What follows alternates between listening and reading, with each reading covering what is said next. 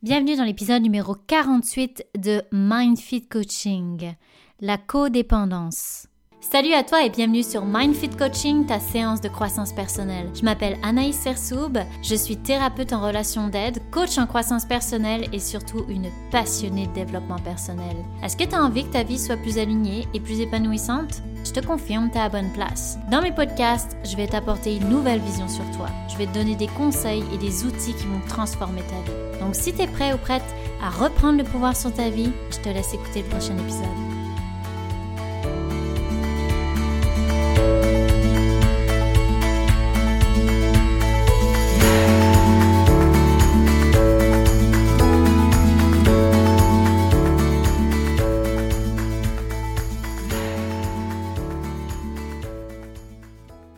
Salut à toi, j'espère que tu vas bien. Aujourd'hui, j'aborde le sujet de la codépendance. Il y a plusieurs temps, dans un podcast, j'avais abordé le sujet de la dépendance affective. Donc, c'est deux choses qui se rejoignent quand même pas mal, mais il y a une nuance assez importante entre la codépendance et la dépendance affective. Donc, même si on entend qu'il y a une forme de dépendance dans la relation, la codépendance, elle peut apparaître dans plusieurs types de relations, donc que ce soit amoureuse, amicale, familiale. D'ailleurs, la dépendance affective, c'est exactement la même chose. Et ce serait d'aller voir ensemble dans cet épisode quelle est la subtilité entre la dépendance et la codépendance, sachant que la dépendance affective et la codépendance peuvent être quand même très liées. Mais il y en a qui vont être plus codépendants que dépendants affectifs et vice-versa. Ça va être déjà observé dans tes relations mais pas uniquement amoureuse. Donc quand tu écoutes cet épisode, regarde pas seulement ta sphère amoureuse, regarde toutes tes sphères, familiales, amicales, etc. Alors, c'est parti.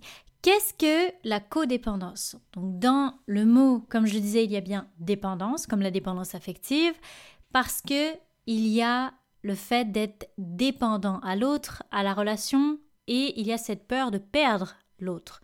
Mais c'est aussi un genre de dépendance face à ce que l'autre partenaire peut vivre. Donc en fait, la personne codépendante, c'est celle qui va se mettre en couple avec une personne qui a une addiction à quelque chose, une dépendance, soit à l'alcool, aux drogues ou d'autres problèmes difficiles à régler, notamment aussi des troubles psychologiques. Donc la personne codépendante décide alors de vouloir l'aider à tout prix de tout donner dans cette relation pour sauver l'autre. Donc en fait euh, les, personnes codépendantes, ce sont des sauveurs puissance 1000.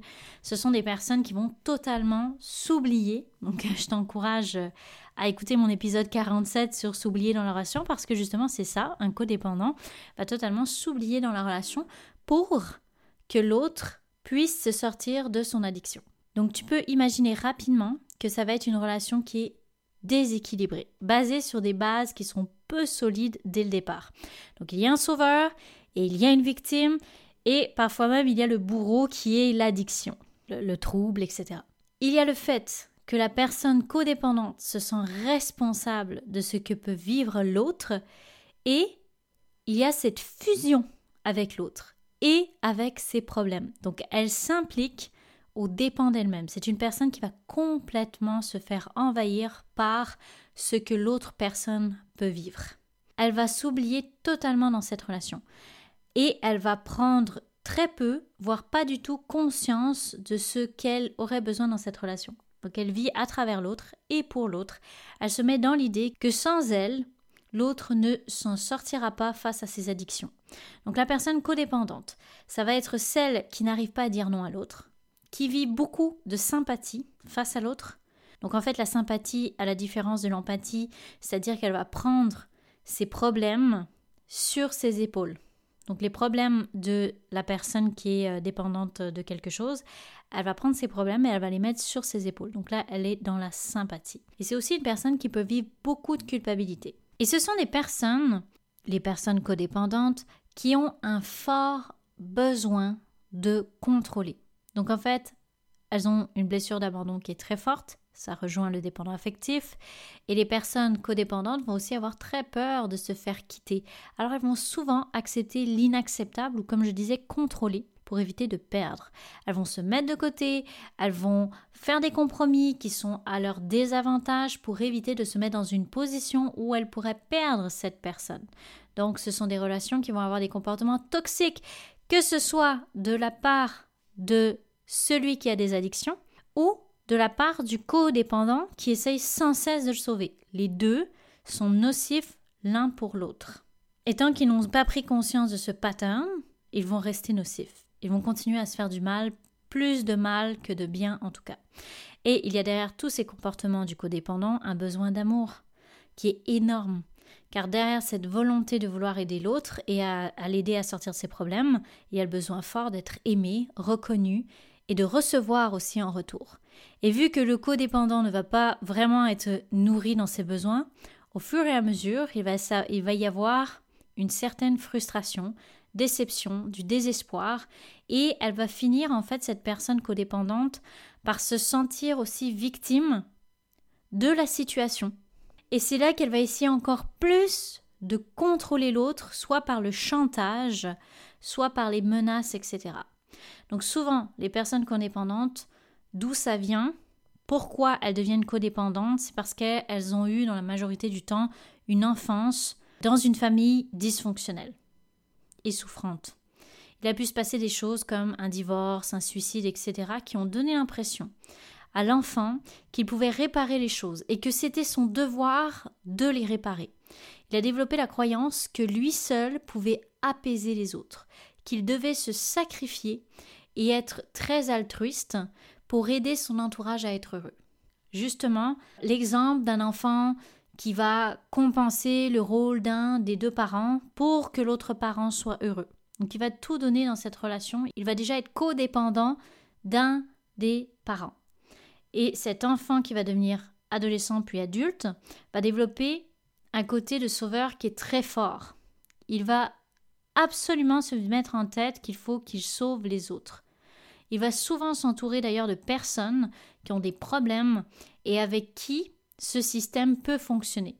Et d'ailleurs, c'est ce qui va renforcer la croyance qu'il est responsable de sauver son entourage. Inconsciemment, il attire des personnes comme ça et du coup, ça renforce le fait que effectivement, je dois sauver les autres, je suis responsable de leur bonheur.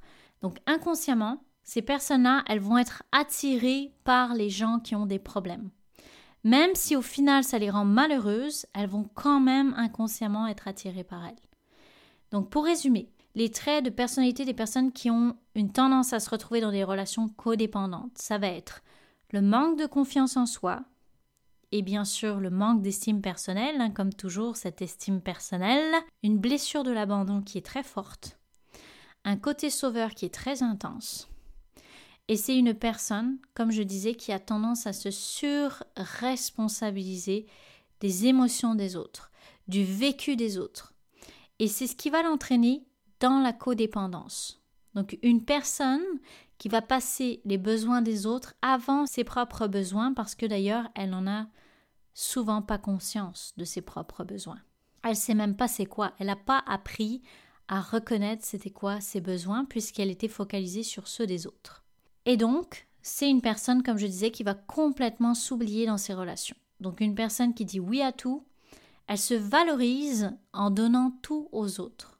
Elle vit à travers et pour les autres. Elle n'a pas d'identité qui est très propre, elle ne se connaît pas vraiment très bien et surtout elle n'a pas conscience de sa valeur. Alors maintenant, comment briser ce pattern relationnel? Donc comme d'habitude, la première étape, c'est d'en prendre conscience, de comprendre que tu es dans une relation de codépendance, peu importe qui dans ton entourage, la première étape, c'est de comprendre que c'est la codépendance. Et si c'est terminé, est-ce que dans ton passé, tu as eu des relations où tu étais codépendante? Codépendant. Pour éviter de reproduire le même schéma.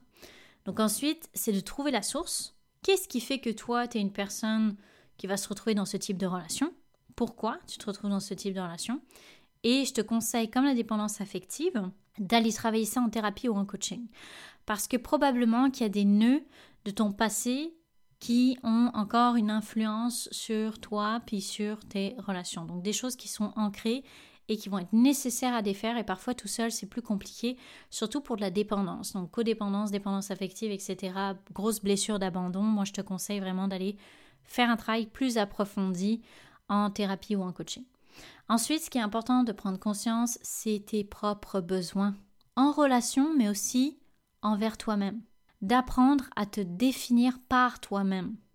Apprendre à te connaître, connaître dans quel genre de relation tu veux être et bien sûr développer ta conscience, ton estime personnelle et ta valeur. La valeur de qui tu es et non ce que tu fais. Parce que si tu te sens aimé pour ce que tu fais et non pour ce que tu es, alors tu vas continuellement aller chercher à ressentir ta valeur par le regard des autres. Donc c'est d'aller chercher à sentir ta valeur par l'intérieur, par toi-même, par tes propres yeux à toi. Donc ça va être aussi de venir travailler, comme je disais, ta blessure d'abandon, comprendre qu'est-ce qui se passe avec ça, comment développer des outils quand elle se réveille pour te sentir bien avec cette blessure dans une relation. Et accepter, bien sûr, que l'autre ne t'appartient pas et que cela ne veut pas dire qu'il ou elle va quitter cette relation. De défaire cette croyance limitante que tu as sur la perte de l'autre. Et surtout, dans cette découverte de la codépendance, ben, ce qui est magnifique, c'est que tu vas découvrir plein de choses sur toi et sur ton identité propre. Mais c'est important que tu en prennes conscience. Donc si tu reconnais dans cet épisode des choses, que tu vois que tu t'oublies complètement, que tu es avec une personne ou que tu as été avec une personne ou peu importe dans ta famille, il y a une personne qui a des addictions, euh, des troubles et que toi tu t'es mis dans la tête, dans la mission de l'aider et de le sauver, alors peut-être qu'il y a quelque chose avec la codépendance à aller travailler.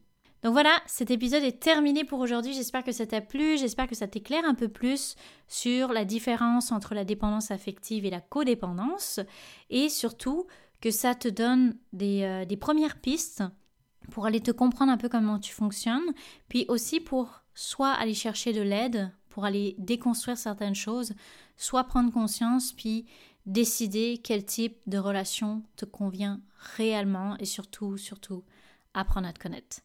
N'hésite pas, comme d'habitude, à me donner ton feedback, de me dire ce que tu en penses. Est-ce que tu te reconnais? Est-ce que tu es plus dans la dépendance affective, dans la codépendance? Ou est-ce que tu es une personne avec des relations très saines? Tant mieux si c'est le cas. Et euh, surtout, comme d'habitude, n'hésite pas à noter mon épisode, euh, mon podcast sur Spotify, me mettre des commentaires sur Apple et t'inscrire sur mon compte Instagram. Ça me fait toujours plaisir d'avoir des nouvelles. Merci encore infiniment. Et sur ce, eh bien comme d'habitude, en attendant, prends soin de toi et on se reparle.